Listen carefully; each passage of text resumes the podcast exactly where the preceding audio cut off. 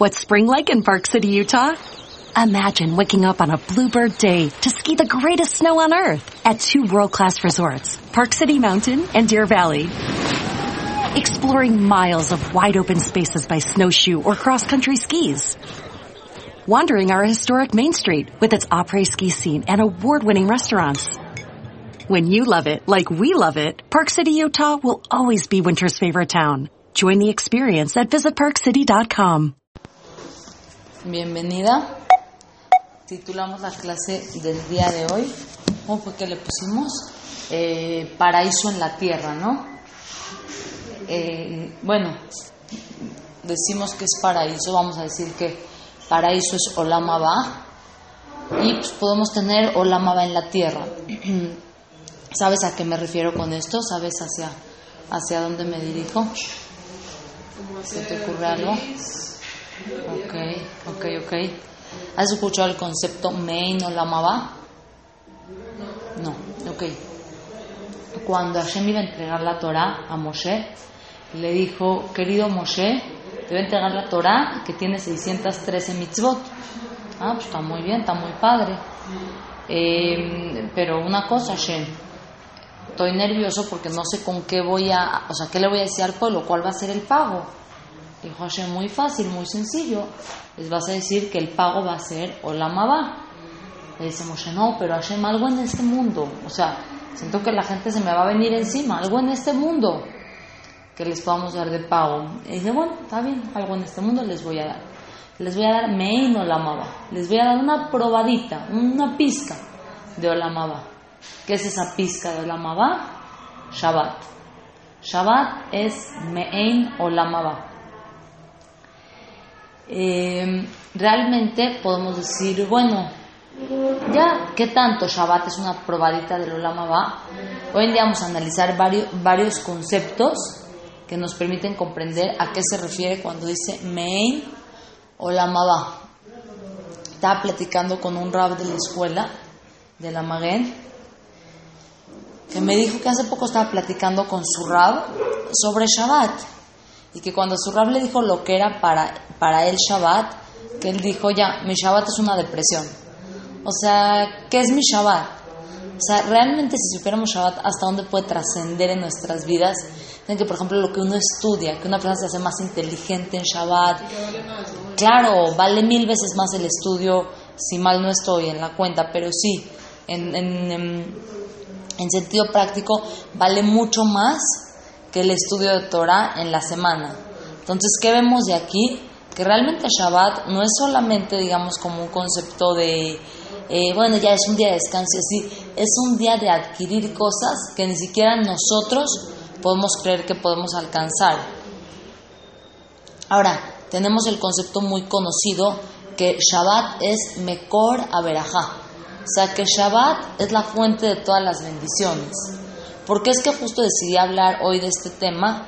Pues obviamente por Shabbat Project, ¿no? O sea, que tenemos como un evento mundial, algo tan importante y siempre dicen que es Dabarbe y Tomato, o sea, hablar de algo en su momento trae verajá al mundo. Entonces, por eso fue justo que decidí hablar de Shabbat. Entonces, que Shabbat es Mekora Veraja. O sea, ¿qué significa que es Mekora Veraja? Tú quieres tener éxito en la escuela, en el trabajo, con tus amigas, con tu familia, en los shidujim. ¿En qué quieres tener éxito? Shabbat es la inyección que le da fuerza a toda la semana. Y es por eso que los días en hebreo, si tú ves cómo se dicen, cómo se dicen, Rishon, Sheni, Shlishi, exacto, todo significa uno para Shabbat, dos para Shabbat, tres para Shabbat. Entonces, ¿qué significa? Que toda la vida del Yehudi está girando en torno a Shabbat. Entonces, si esto es así, entonces realmente podemos comprender que el Yehudi en el día de Shabbat puede alcanzar eh, niveles espirituales y, cosas que, que, ni él mismo se puede, se puede llegar a imaginar. ¿no? Y por eso es que este rab de la escuela me dijo, o sea, mi Shabbat es, está muy X, o sea, realmente no estoy todavía en el nivel de lo que es realmente un Shabbat en, en su máximo nivel.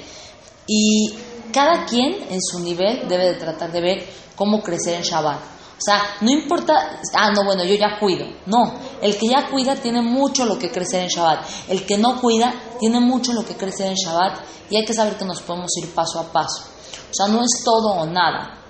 Qué mejor que pudiéramos agarrar todo. Pero si no nos es posible todo, entonces, ¿qué debemos de hacer? Aunque sea ir agarrando poco a poco, pero con el fin de que vaya trascendiendo en nuestras vidas y de ir creciendo. O sea, si yo, por ejemplo, ya Baruch Hashem, ya cuido Shabbat, ¿qué tengo que mejorar? Por ejemplo, mi horario de entrar a Shabbat, recibir con Jizuk, estudiar más Torah, el día de Shabbat, este, buscar que, sea un día de, no sé, leer 10 minutos el libro que te gusta, o sea, que realmente Shabbat sea un día eh, de crecimiento, de elevación.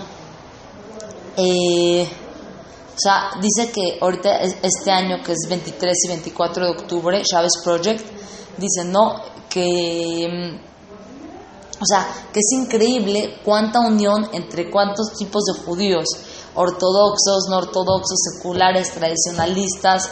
O sea, dice que el año pasado, escuchaste la, la cifra, ¿no? Cerca de más de un millón de personas en 465 ciudades y 64 países participaron en Chávez Project. Y dicen que este año, digo, se, va por mucho, mucho más. O sea, que la gente que está afiliada y así. Y no nada más el hecho de Shabbat, ahí está como tú ahorita me contaste de, las, de hacer jalá. Igualmente, se hicieron conciertos de Abdalá. Se hizo todo lo que es eh, jalot y así. Y dicen que, o sea, hasta dónde toda esta unión puede trascender. Uno, el único digamos, mandamiento ritual que está escrito dentro de los diez mandamientos es Shabbat. O sea, tú ponte a ver, no matar, no asesinar, no robar, tener fe en Dios. Pero como tal un ritual práctico, el único que está escrito dentro de los diez mandamientos es Shabbat. ¿Por qué? Porque realmente Shabbat tiene la fuerza de, eh, de transformar la vida de un Yehudi, sin importar el nivel en el que se encuentre y dice que el organizador del proyecto, que es eh, el jajam de Sudáfrica, ajá, doctor Warren Goldstein, dice que, o sea, que ni ellos mismos creyeron el alcance que iba a tener este, este proyecto. Eh, como experiencia personal te cuento que cuando mi esposo empezó a hacer, a eh, él siempre me dice que lo que más lo acercó al Yadut fueron las mesas de Shabbat que vimos. O sea, porque nosotros íbamos a muchas clases juntos y empezamos a crecer y así. Bueno, más él, yo digamos que ya estaba un poquito más, más involucrada, pero obviamente que para mí fue un crecimiento también maravilloso. Y él me dice que lo que más, o sea, más que todas las clases que pudimos escuchar y así, me dijo, lo que yo vi en esas mesas de Shabbat, dije yo lo quiero para mi vida y para mi casa.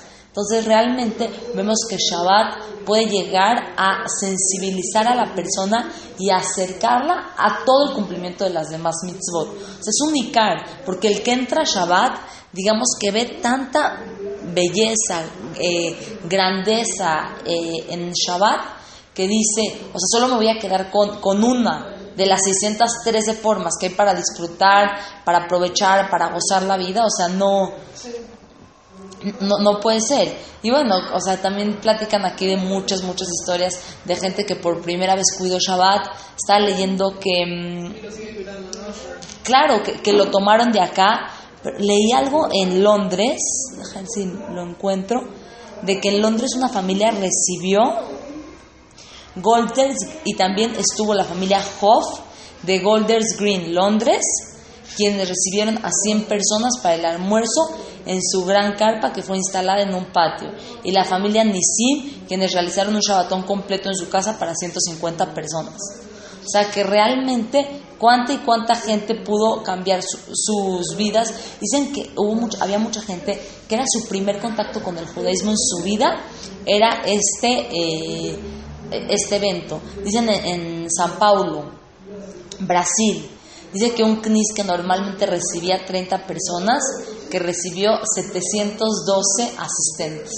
O sea, vemos realmente hasta dónde, ¿no? Ahora, dice que muchos de los más importantes expertos en comportamiento humano, neurólogos, psicólogos, sociólogos, o sea, que tratan de entender la mente, el manejo de la persona, su conducta, dicen que hoy en día hay una crisis de atención. Y yo me conecto con la idea, pero al mil. ¿Qué significa una crisis de atención? Ya no podemos atender nada porque hay demasiada distracción a nuestro alrededor, que es demasiada nuestro celular. O sea, eso de veras ya es bastante.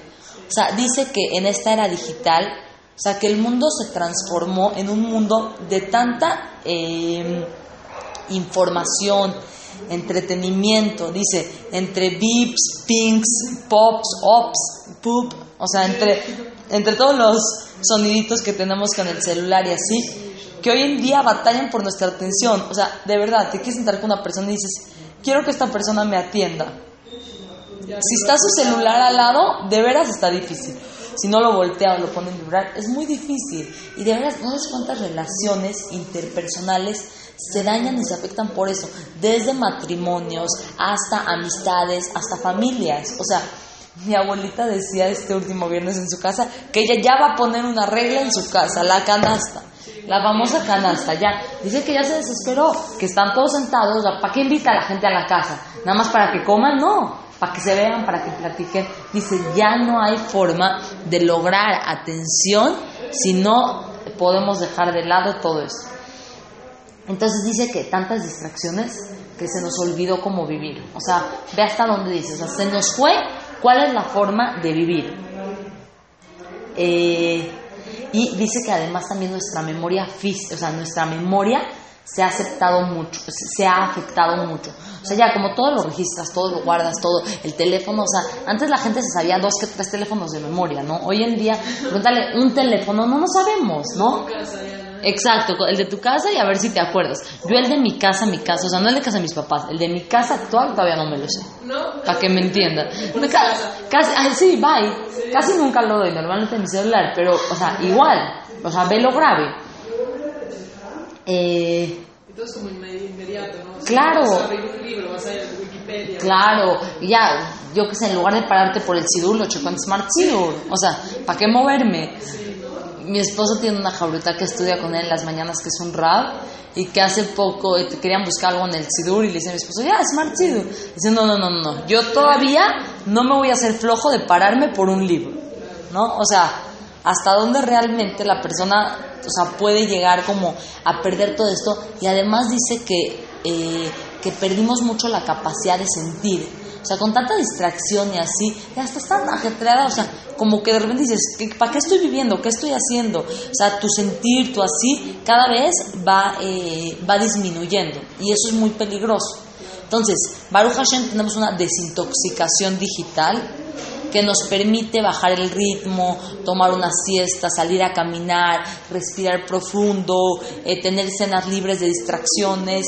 Y eso solamente se logra en Shabbat. O sea, de verdad, intenta platicar lo que platicas con una persona en Shabbat. No hay forma, siempre va a salir, siempre el pendiente, siempre alguien tiene que correr, a alguien siempre ya le hablaron. O sea, de veras es, es, es difícil. Dice que además Shabbat tiene un poder y una resonancia muy especial en el mundo de hoy. Explico a qué se refiere esto. Dice que, o sea, que hay una tranquilidad e intimidad en nuestros hogares que solo penetra en Shabbat. Nadie tiene que responder al teléfono, nadie tiene que salir corriendo, este, o sea, nadie está distraído por las pantallas llenas de información, por el PSP, por el, yo qué sé, tantos juegos hoy en día que existen. Y dice que por eso es que obtenemos un extraordinario e interrumpido paraíso de amor. O sea, realmente podemos llegar a este paraíso, este Olamaba, que está lleno de amor y de conexión, tanto con Hashem como con las personas que nos rodean. O sea, a veces en la semana de veras no tienes tiempo de decir te quiero a tu mamá, a tu amiga, a tu pareja. Entonces es un momento de conexión, tanto con las personas como con Hashem y también nos permiten como darnos cuenta de qué tenemos en nuestras vidas. O sea, además de que como que te permite dejar de lado toda la rutina, todo lo que haces comúnmente, renovarte, reforzar las relaciones más importantes con esas personas queridas que hay veces entre tanto no tienen tiempo ni de platicar ni de hablar y eh, también dice que el Shabbat nos da la fuerza de mantenernos unidos en una sociedad en la que todo parece separarnos. O sea, hoy en día toda la tecnología y todos los medios que tenemos, aunque nos podrían haber facilitado mucho, muchas cosas, nos han alejado de la parte humana de las personas. O sea, cada vez estamos menos, digamos, conectados realmente a la gente. Entonces Shabbat tiene la fuerza de volver a generar estas, eh, esta conexión que por algún momento perdimos. Como volver a la realidad, ¿no? Eh, exactamente, exactamente. Es justo como ese, esa conexión con, con tu realidad, con tu autenticidad, con tu ser, con tu persona. O sea, como cuando acaba Shabbat, al momento ya te desconectas. O sea, en 10 minutos ya estás con 20 pendientes, tres cosas, tres llamadas, el celular, el mensaje, mi amiga, mi, mi primo. O sea, eh, y bueno, para realmente poder sentir esta transformación hay que tratar cada vez de sumergirnos de una manera más profunda dentro de lo que es Shabbat. Eh, Igual hay muchísimas alajot, ¿no? Alguien que lo cumpla al 100 está muy cañón, ¿no? claro, no, seguro, las 39 melajot, ahorita un poquitito más adelante vamos a hablar de, de lo que representan las 39 melajot dentro del Mishkan y a qué se refiere, hay un concepto muy, muy bonito de eso. Este, bueno, mm,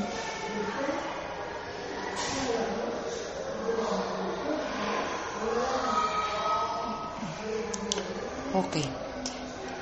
Eh, tenemos aquí una persona que dice, o sea, que él narra cómo fue que él empezó a cuidar el Shabbat. Entonces dice, o sea, de, de ahí en adelante dice que, o sea, que se fue para arriba en todo. Hay un concepto muy, muy interesante que dice, ok, que él empezó a cuidar Shabbat por egoísmo. Por egoísmo. Dice que, o sea, que tú podrías decir, ¿no? Yo empecé a cuidar Shabbat porque tenía muchas ganas de conectarme con Dios y de tener esta, esta elevación espiritual, pero dice, la verdad te mentiría, yo no empecé a cuidar Shabbat por eso. También te podría decir que probablemente empecé a cuidar Shabbat porque fui a, a indagar con distintos grupos budistas, estos, los otros, y, y nada me conectó, pero dice, no, que en realidad no lo hizo porque, por- porque hizo una búsqueda así. Dice, comencé a observar Shabbat por una sola razón, yo era egoísta egoísta, pensaba mucho en sí mismo. Vamos a ver a qué se refiere. Dice que se puso a ver a su alrededor, a sus amigos, a su familia y así. Y dice que se dio cuenta que hubo muchos que nunca, nunca supieron dejar de trabajar. O sea, no supieron decir hasta acá, ya hoy llegó mi límite ya de trabajar. No, nunca dejaron de perseguir, o sea, eh, como que... ese sueño americano de, del dinero, del así. Y dice, vi amigos que están deprimidos y se preguntaban, ¿de eso se trata la vida? O sea, todo el tiempo están corriendo, corriendo, pero ¿qué? O sea, la vida no tendrá un sentido más profundo, no habrá algo más. Y no encontraban respuestas. Entonces, él dice, yo empecé a cuidar no porque quería conectarme con Dios, ni siquiera estaba tan seguro de la existencia de Dios, y tampoco porque fui a investigar otros grupos y dije, no, el judaísmo es la opción. No, solamente por egoísmo, porque no quería caer en eso. No quería caer en personas que nunca entendieron el sentido de su vida, que estaban deprimidos aún teniendo todo y con tantas cosas. Dice además que vio familias desintegrarse. ¿Por qué? Porque estaban buscando la felicidad en el bienestar financiero y se olvidaron de la parte familiar y del crecimiento espiritual. Entonces él dijo, yo por egoísta no, voy a empezar a cuidar Shabbat porque no quiero caer en esto, no quiero terminar perdido en que mi único objetivo de vida sea perseguir el, eh, el dinero y el trabajo. No quiero que, o sea, no, no me quiero quedar en, es- en ese nivel tan bajo y tan vago. Entonces, por lo mismo, él dijo, por egoísmo voy a empezar a cuidar Shabbat porque quiere ver un poquito más de una vida familiar y un crecimiento espiritual, pero por su beneficio, por egoísmo.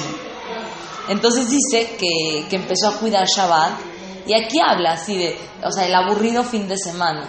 Dice que el primer Shabbat ya lo cuidó viendo la tele todo el día y, y, así, y así va narrando su historia de cómo se fue dando cuenta y cómo fue adquiriendo, o sea, y cómo se fue conectando mitzvah por mitzvah, cosa por cosa. O sea, dice que se empezó como a conectar con un mundo que él, o sea, jamás vio. Dice que mm, eh, lo que vi realmente me conmovió hasta las lágrimas. Dice que recuerdo el viaje en un auto hasta ahí. Chequé una lista de cosas como, bueno, esta gente es ortodoxa, por lo que es utilizar una pollera, cuidar tu lenguaje, no prendas ni apagues las luces y trata de sobrevivir este aburrido fin de semana. Entonces, o sea, como que tienes que usar una falda, o sea, como que, no, no entendía bien. Este... Exacto, exacto. De hecho, ahorita me acordé que dijo que en Chávez Project una persona que se comprometió a cuidar iba rumbo a un lugar y que tuvo que, que ya no llegaba por el tráfico que se atascó, en que estacionó su coche y caminó 13 kilómetros por el fin de cuidar Shabbat. O sea, y dice que, pero lo que, que, lo que encontró cuando empezó a cuidar este Shabbat, dice que se dio cuenta que no era algo aburrido. O sea, vi, vi, una familia relacionándose, vi personas disfrutando. O sea, vi 24 horas que todos están comprometidos a interactuar, a platicar, no negocios, no cocina, no teléfono. O sea, entonces como que, ¿hasta dónde? Y por eso es que dice que, o sea, que vio a los padres tan tranquilos, tan relajados, una, una, inocencia de los hijos. O sea, lo que te conté que veía a mi esposo en estas casas cuando pasamos Shabbatot con Jajamim y así, todos con sus mejores ropas, con sus comidas más ricas. O sea, ¿cuánto se disfruta la cena de Shabbat? O sea, te puedes comer esa misma comida en la semana y de verdad no que no sabe igual. Entonces, por eso dicen que, como dicen, ¿no? Kieshmera Shabbat, Kelishmereni. O sea, eh, más de lo que los judíos han conservado o cuidado Shabbat, Shabbat ha cuidado a los judíos. Porque dicen que el hecho de cuidar Shabbat es una de las garantías para que tus futuras generaciones continúen el Derech Hashem. O sea, es uno, de, los, de los pilares que puedes decir, si cuidan Shabbat, el día de mañana, Hashem, los que vengan de futuros hijos y descendientes van a continuar con, esta, con este estilo de vida.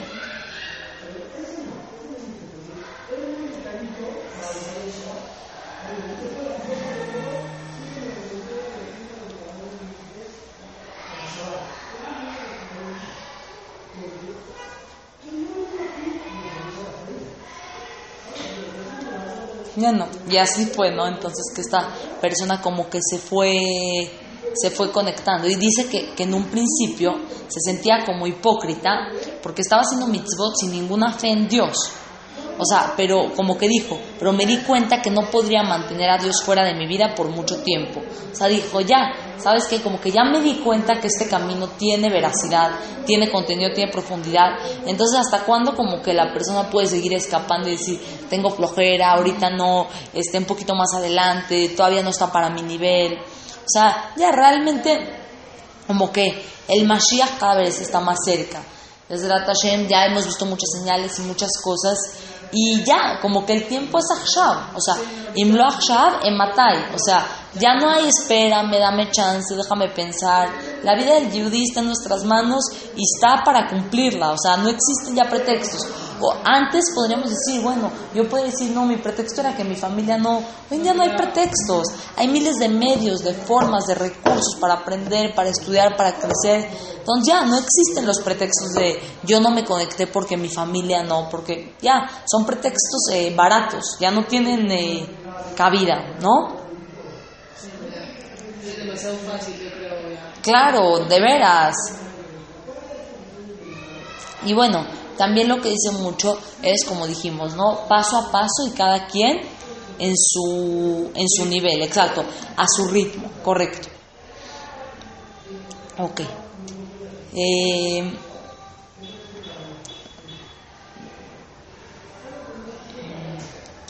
ok, dice que también la, la persona O sea, espera con ansias lo que es Shabbat. O sea, tú como estás ahorita que es jueves, ah, jueves en la tarde empiezas a sentir una adrenalina. O sea, yo desde el jueves en la noche ya estoy, mañana, o sea, ya, para empezar mañana no trabajo, entonces eso ya es un plus. Pero ya sentir que mañana es Shabbat, o sea, como que hasta, hasta dónde puede llevar a la persona. Y sé que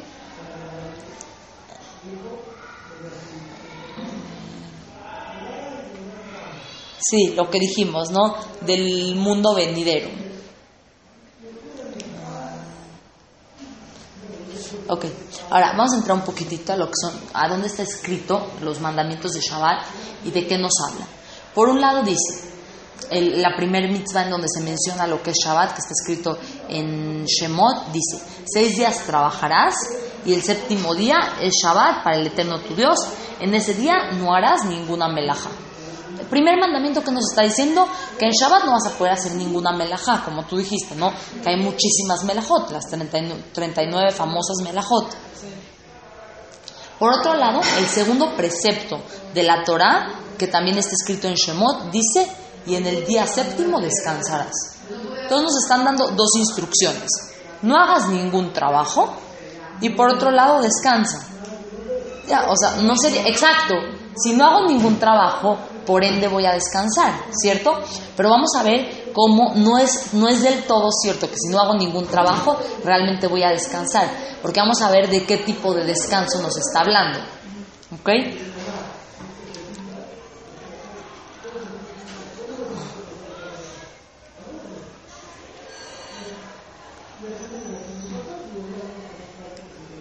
Entonces dice, el hecho de que la persona únicamente este, se abstenga de trabajar no es suficiente para que automáticamente ya esto la lleve al descanso. Implica que el descanso que hacemos en Shabbat debe ser algo extra. O sea, no va a bastar con solo dejar de hacer trabajos. ¿Por qué? Porque el descanso de Shabbat es algo extra que va más allá del resultado de decir no voy a trabajar, no voy a hacer melajot. Entonces, eh, ya vemos de acá que aparentemente el objetivo de Shabbat no es simplemente poner nuestros pies arriba y echarnos al sol y tomar coctelitos, porque ya ahí no estoy haciendo ningún trabajo, pero eso significa que ya realmente estoy descansando.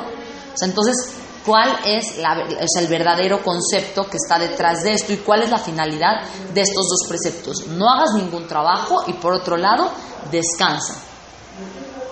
Ok.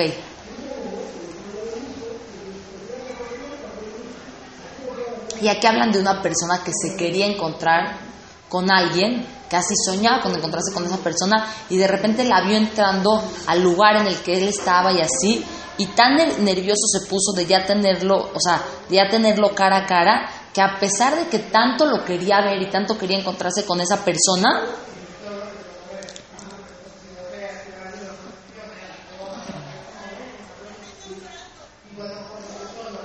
este, ya como que en el momento que ya tenía la oportunidad de encontrarse, como que ya, ya, ya se puso tan nervioso que realmente ya no quería ver a esa persona.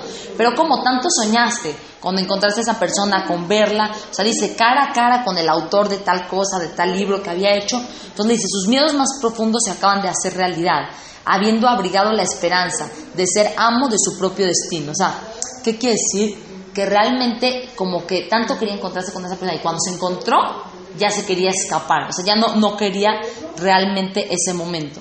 Entonces dice que a qué se compara esto? Dice que por un lado todos tenemos la conciencia de la existencia de Dios y todos sabemos que queremos estar cerca de Él, que Él nos sustenta, que Él nos da todo en la vida. Pero por otro lado vivimos con un miedo constante al confrontar el hecho de que no somos capitanes de nuestro barco. O sea, ¿qué pasa? Yo tanto sueño con encontrarme con esa persona, ya que me encuentro, como que ya no quiero, o como que ya me puse muy nerviosa o así. Entonces, igualmente es nosotros con Hashem. O sea, tanto sabemos lo que es Hashem, lo que es el dueño de nuestra vida, que nos hizo, que nos creó y todo. Pero por otro lado, en el momento en el que nos toca confrontarnos al encuentro con Dios, nos ponemos nerviosos. ¿Por qué? Porque el hecho de tener un encuentro con Dios te hace darte cuenta que tú no eres la dueña de tu vida. O sea, yo aquí mis chicharrones truenan y yo soy la jefa de mi, de mi barco, pero al final de cuentas te, das cuenta de que realmente, bueno, ahí está que puede ser que el día que más vendo en la tienda es Shabbat y ese día tengo que cerrar la tienda.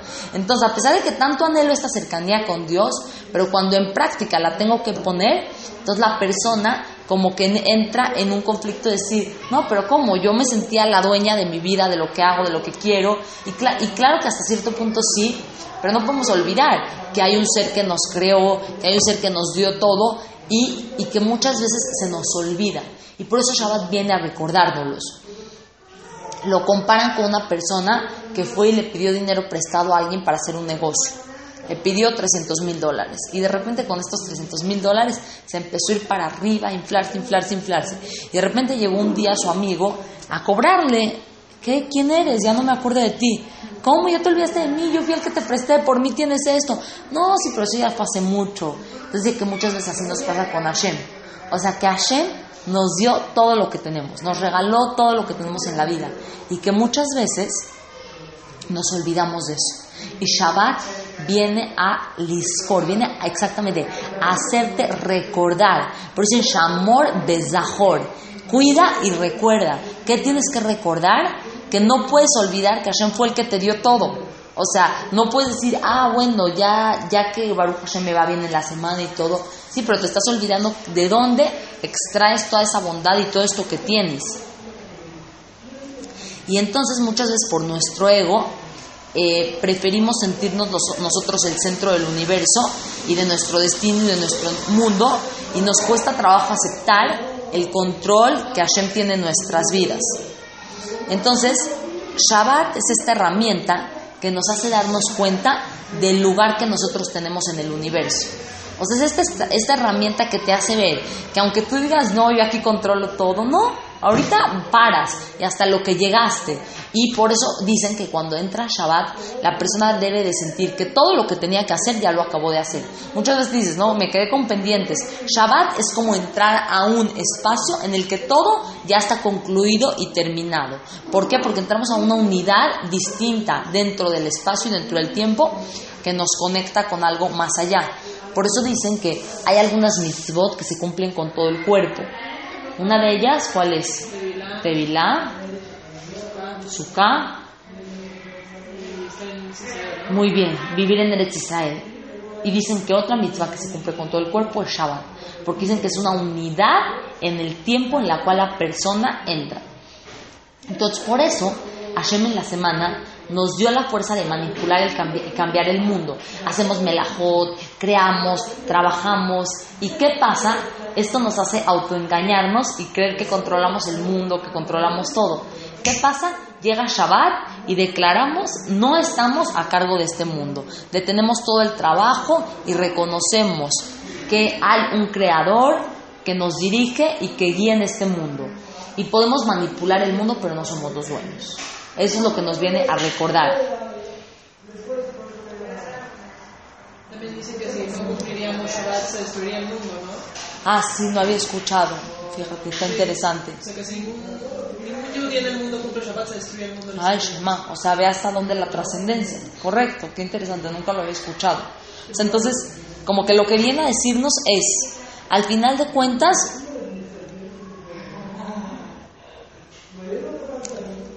recuerda que hay un creador y que hay un guía y que hay un, un eh, voz, hay un jefe en este mundo que no eres tú. Eso es lo que te viene a recordar Shabbat. Ahora, eh, una vez que la persona ya se da cuenta de que realmente no, o sea, de que no somos los dueños de este mundo y de, y de toda esta parte, de que realmente hay un jefe y hay un dueño, entonces eso nos lleva a ponernos en contacto con Dios. A pesar de que en la semana también puedes estar en contacto con Dios, pero por ejemplo, eh, esto lo logras si haces realmente un gran esfuerzo durante la semana para conectarte. Pero en Shabbat, eh, porque en la semana tienes que luchar contra la corriente, contra la rutina, contra muchas cosas. Pero en Shabbat es algo que ya está innato.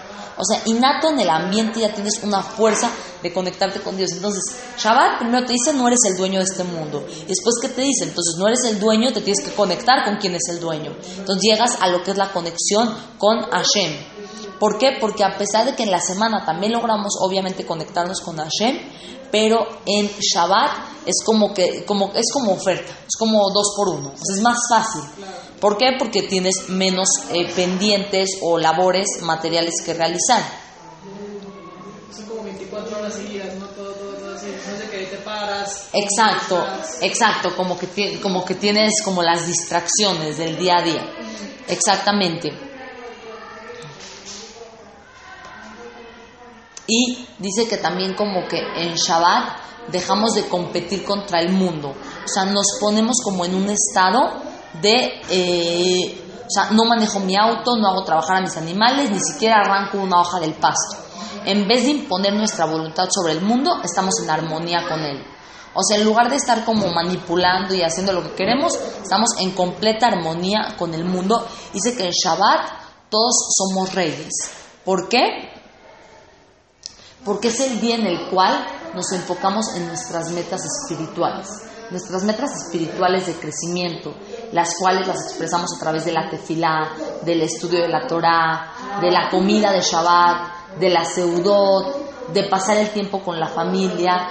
Entonces, o sea, es un día que ya no es un día de competencia contra el mundo y de manipulación, sino es un día de abundancia. Y con eso retomamos la idea que dijimos que Shabbat es Mekor Averajá. Entonces dice que a esto se refiere cuando nos dice descansar. O sea, en Shabbat el duro esfuerzo que implica el ponerse en contacto con Dios viene naturalmente. O sea, lo que en la semana te cuesta, en Shabbat viene natural. Entonces el alma tiene lo que está buscando y está descansando. Entonces, ¿qué dijimos? Dijimos, por un lado, deja de hacer melajot y con eso vas a descansar, por ende no. El hecho de dejar de hacer melajot no te va a llevar al descanso porque el descanso es un descanso espiritual que tú tienes que buscar y que tú tienes que adquirir a través de recordar que hay un dueño del mundo, que yo no estoy compitiendo contra el mundo, sino que estoy en armonía con él, que hay un jefe, que hay un dueño que lo creó y que yo quiero buscar esa conexión con la fuente de toda la verajá que hay en este mundo y es a través de ese descanso en el cual vamos a alimentar a nuestra alma, porque entonces podría quedar con descanso de acostarme en la cama y subir los pies. Entonces vemos que el descanso es un descanso espiritual que nos lleva a una conexión con Hashem a través de la tefilá, de la comida, de platicar con la familia, etc. Dicen que Shabbat es un recreo para la vida. O sea, aquí decía que, o sea, que Shabbat es como unas vacaciones semanales. O sea, dice que no necesitas contratar a gente y que no tienes que pagar muy caro. O sea, Shabbat es un viaje, son unas vacaciones que puedes tener programadas con tu familia cada semana.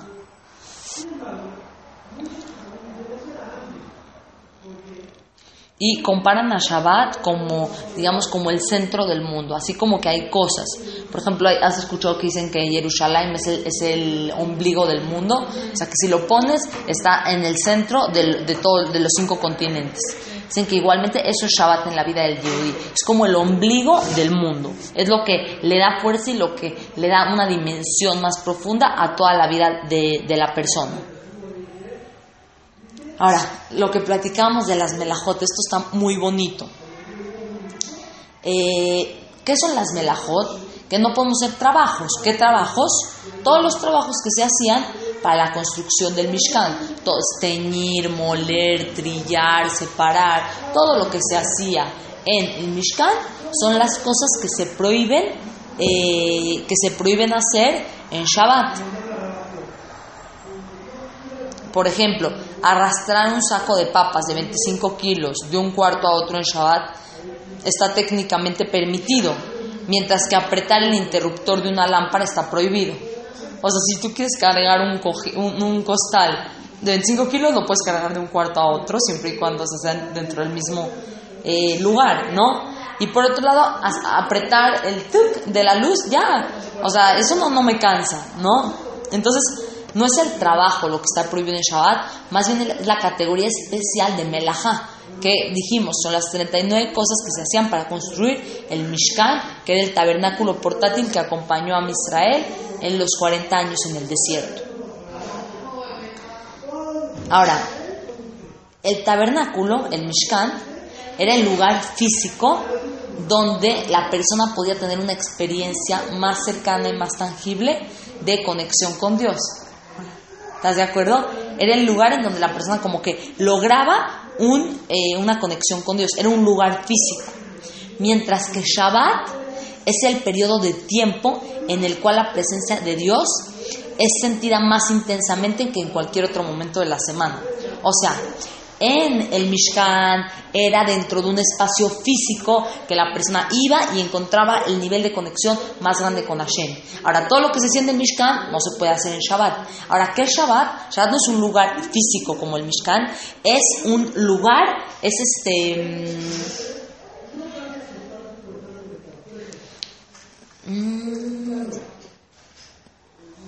Es, entonces, perdón.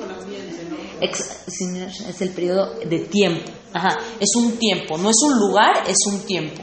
Entonces, esto se diferencia, ¿por qué? Porque por un lado, aquí en un lugar físico y aquí es en un tiempo, en el tiempo de Shabbat, cuando eh, cae, eh, cuando digamos que oscurece entonces es todo ese tiempo que tenemos desde que oscurece hasta el otro día, que es la salida de las estrellas, que en todo ese tiempo la persona va a alcanzar el nivel de conexión más grande con Dios. No en un lugar físico, sino en un tiempo específico, que es viernes a partir de que encendemos las velas de Shabbat hasta que hacemos Abdalá y sale Shabbat. Entonces en ese tiempo la persona va a alcanzar igual el nivel máximo de cercanía y conexión con la Shekhinah, así como en el Mishkan se alcanzaba en un lugar físico, aquí es un lugar en el tiempo. ¿Sí? ¿Me entendiste? Está muy bonito eso, ¿no? A mí me gustó mucho. Nunca lo había, escuchado eso. Em, entonces, como dijimos, eh, es santidad en el, uno, es santidad en el espacio y otro es santidad en el tiempo. En el Mishkan era dentro del espacio y en Shabbat es en el tiempo. Pero la gente que se acercaba al Mishkan Bueno, o sea, aquí está hablando, o sea, te refieres a las melajot, era mientras construían el Mishkan. O sea, que ya todas las actividades que se hicieron para construir el Mishkan, así como digamos que eh, se frenaban en Shabbat, igualmente son las melajot que actualmente tenemos prohibición de hacer en, en el Shabbat.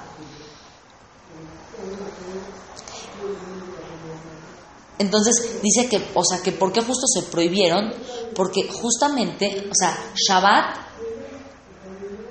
o sea, ya en Shabbat iban a ser innecesarias las actividades para construir el Mishkan, ya que en Shabbat ya teníamos esa cercanía con Dios dentro del tiempo. ¿Me entiendes? O sea, ya no era necesario en el lugar físico buscar esa cercanía, porque ya la teníamos, entonces ya no tengo que seguir construyendo este lugar, porque ya tengo esa santidad, pero la tengo integrada dentro del tiempo. Y como dijimos, ¿no? Que Shabbat, o sea, es este, o sea, que, trasciende más allá del espacio. Por eso dijimos que Shabbat es una mitad que se cumple con todo el cuerpo, porque tu cuerpo entra en un espacio y en un tiempo distinto que lo hace, eh, que lo hace crecer y que son unas vacaciones sin necesidad de agente de viajes y sin ningún eh, así. Hasta las almas que están en el Geinam descansan, ¿no? Shabbat. Ah, ¿en serio? Eso fíjate que nunca lo había escuchado. Pues es que luego se tardan un poco en hacer Abdalá y hasta la, que la última persona del mundo haga Abdalá regresan al Geinam. Ah, está cañón eso. Sí. O sea que es bueno tardarte en hacer Abdalá. Sí, sí, o sea, para aumentar un poco más Shabbat, ¿sabes? Claro, claro. Qué interesante. Este, ahora dice, imagínate que estás en un cuarto con alguien que dice, quiero poder decir si está claro u oscuro, cómo está el cuarto, cómo debes de hacerlo. O está muy fácil. Abre los ojos y ves si está oscuro, si está claro, como que, ¿qué tanto? Él dice, tú no entiendes, cualquiera puede hacer eso. Yo no quiero poder oler la diferencia entre claro y oscuro. Tú le dices, o sea, no es algo que se huela, o sea, exacto, o se huele el olor de la comida, el olor de las flores, el olor del perfume, pero se huele si hay oscuridad o si hay eh, o si hay luz, es como eh, algo ilógico, ¿no? Entonces dice, ¿qué te parece probarlo? No puedes probar la diferencia para saber la diferencia entre algo claro y oscuro. Tienes que usar tus ojos, no es de probar, esto no se trata de probar. Entonces dice que este es el problema con Shabbat. Dice que es una experiencia distinta a lo que podemos estar acostumbrados. ¿A qué se refiere con esto? Que para conectarnos realmente con Shabbat dice que tienes que ponerte en contacto con tu sexto sentido, o sea, con tu alma. O sea, no es algo que solamente se quede en una cuestión de lo veo, lo huelo, lo como, sino que para realmente poderte conectar con Shabbat necesitas este sexto sentido. O sea, necesitas esta parte de alma, esta parte que te, que te hace, eh, que te hace exactamente. Y por eso mismo es que cuando termina Shabbat hacemos Abdallah, que significa separación. O sea, nos decimos Amabdil ben Kodesh Lehol, ben Or ben Israel Amim. El que diferencia entre el día y la noche, entre el pueblo de Israel y los demás pueblos. Entonces dice, la diferencia entre lo sagrado y lo mundano es tan clara como el día y la noche. O sea, no está difícil como comprender qué es lo, lo mundano y qué es lo sagrado, ¿cierto? Lo mundano, comprar, viajar, la computadora, etc. Y sagrado es todo lo que va a estar conectado con tu alma. O sea, tu alma no quiere comer o dormir. Tu alma es alimentada a través de la espiritualidad. O sea, el cuerpo quiere comer, dormir, placeres, deseos, mientras que tu alma es alimentada de espiritualidad y no se sentirá satisfecha hasta no lograrlo. Entonces dice que el Shabbat está diseñado para facilitar el contacto del alma con la espiritualidad. O sea, es el día para alimentar al alma de toda esta espiritualidad que en la semana, por las presiones, por el trabajo y por miles de cosas, nuestra mente no logra desconectarse de eso. Entonces, por eso es el día de conectarnos con nuestras metas espirituales a través de todo lo que hacemos en Shabbat, obviamente.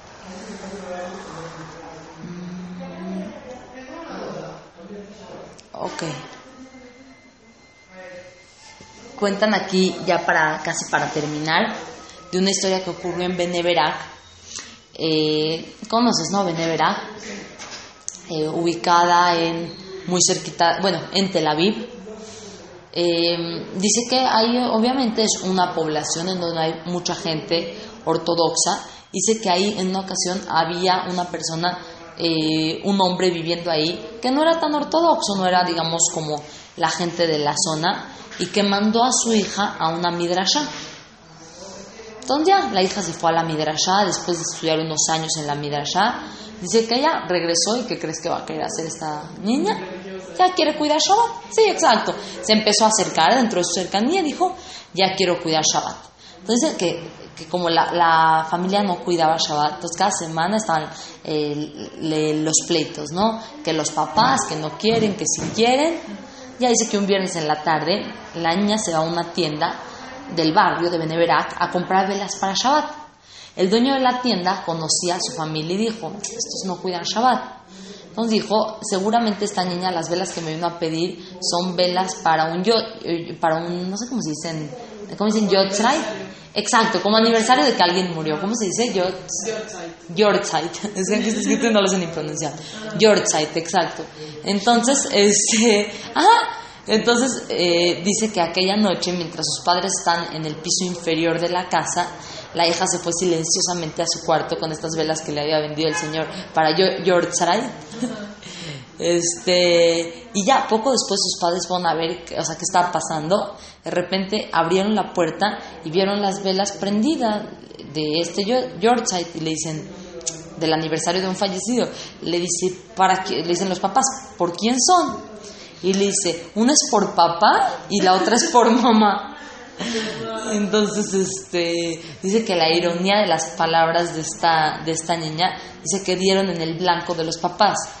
Y sin Shabbat se dieron cuenta que, em, o sea, que era una de las cosas, que si no cuidaban, digamos que su judaísmo estaba como muerto.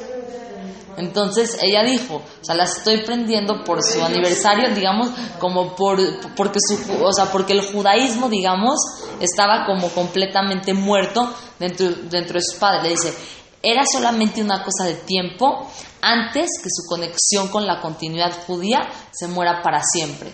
O sea, como que si no empiezan a cuidar Shabbat, digamos que ya su conexión con el judaísmo va a morir, o sea, lentamente este, se van a terminar por desconectar. Sé que lentamente los padres empezaron a volver a un estilo de vida eh, judío más fuerte, más, más conectado y así. Sí, no, está cañón. Está muy, muy, cañón. Y ya por último, para cerrar, este, ¿qué sabemos sobre Shabbat entonces? Que Shabbat eh, no nos tenemos que ir con la idea de que es todo o nada. O sea, incluso un momento de abstinencia, de una melajá, de una oportunidad de conectarte más contigo mismo y con Dios, o sea, ya, ya puede hacer la diferencia. Entonces dice aquí que, por ejemplo, que una persona que quiere empezar, no sé, que puede invitar a sus amigos el viernes en la noche, prender las velas, o sea, pero lo más importante es pedir que no hayan entretenimientos externos. O sea, que no sea nada de computadora, celular, radio, televisión. O sea, dice que probar unas horas con, de esta forma de desconectarnos por completo de todo lo externo del mundo, del mundo material para lograr esta conexión con Hashem. Y de esa forma o sea, cada quien en su nivel. El que ya cuida, que estudie más Torah. El que ya cuida, que reciba más temprano. El que ya cuida, que empieza a estudiar a la Jot de Shabbat. O sea, cada quien en su nivel que busque crecer en Shabbat. El que aún no, que no prende el celular, que no trabaje. O sea, yo conozco gente que nada más deciden no trabajar en Shabbat porque de verdad saben que si, en Shabbat también siguen trabajando, eso va a generar una desconexión y una eh, cuestión de disfuncionalidad dentro de la familia, dentro de los miembros del hogar.